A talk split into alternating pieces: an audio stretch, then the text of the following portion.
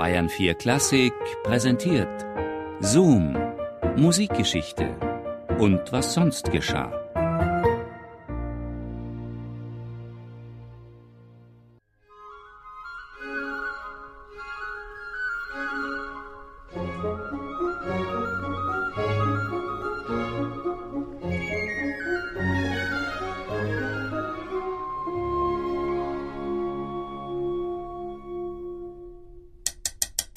S'il vous plaît, Monsieur, darf ich Ihnen vorstellen, Monsieur Gossec. Er wird bei uns künftig die Violine spielen. Mit einem Empfehlungsschreiben wandte sich François-Joseph Gossec im Februar 1751 an den Komponisten und Orchesterleiter Jean-Philippe Rameau in Paris. Dieser dirigierte seit vielen Jahren die Privatkapelle von Alexandre Jean-Joseph Le Riche de la Pouplinière, Generalsteuerpächter und wohlhabender Mäzen in Pariser Künstlerkreisen.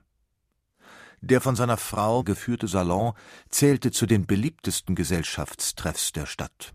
Die schillerndsten Persönlichkeiten von Paris gingen hier ein und aus. Voltaire, Friedrich Melchior von Grimm, Jean-François Marmontel und Jean-Laurent d'Alembert. Genauso der Maler Maurice Quentin de la Tour oder der Abenteurer Giacomo Casanova. Die Veranstaltungen im Schloss der La Pouplinière fanden jeweils samstags und sonntags statt.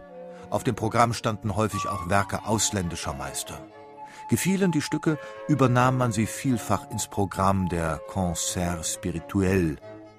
Der erlesene Kreis an Musikern bestand anfangs aus 14 Instrumentalisten und dem Composer in Residence Jean-Philippe Rameau. 1753 übernahm Johann Stamitz die Leitung des Orchesters.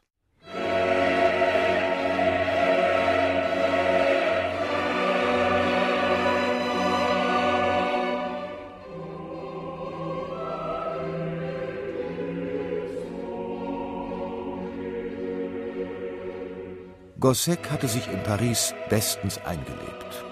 Im Mai 1760 erregte er mit der Aufführung seiner Grande Messe des Morts in der Église Jacobine großes Aufsehen.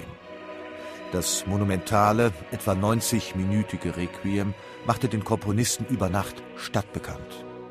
Die mächtigen Chorfugen und gleichzeitig die differenzierten orchestralen Dynamikabstufungen nach dem Vorbild der Mannheimer Schule die Gossec von Stamitz kennengelernt hatte, waren wesentliche Säulen des Erfolges.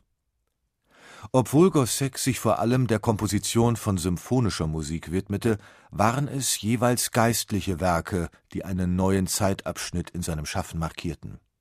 1779 schrieb er aus Anlass der Schwangerschaft von Königin Marie Antoinette ein großes Tedeum, das ihm nicht nur in Adelskreisen große Achtung einbrachte.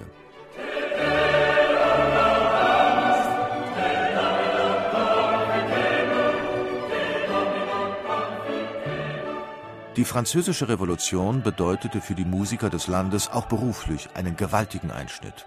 Schließlich verloren sie mit Niedergang der alten Aristokratie in den meisten Fällen ihre Arbeitsplätze oder Auftraggeber. So auch François-Joseph Gossec. Nach dem Tod La Pouplinières im Jahre 1762 und der Auflösung des Orchesters leitete Gossec einige Jahre in Chantilly das Privattheater des Fürsten von Condé Louis-Joseph de Bourbon.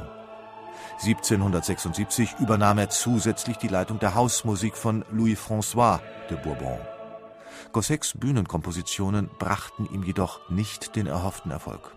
Zu übermächtig waren auf diesem Gebiet seine Konkurrenten Grétry, Méhul, Philidor oder später Christoph Willibald Gluck, den Gossec selbst sehr schätzte. Allein die Opera Comique Le Pêcheur hielt sich einige Jahre im Pariser Repertoire.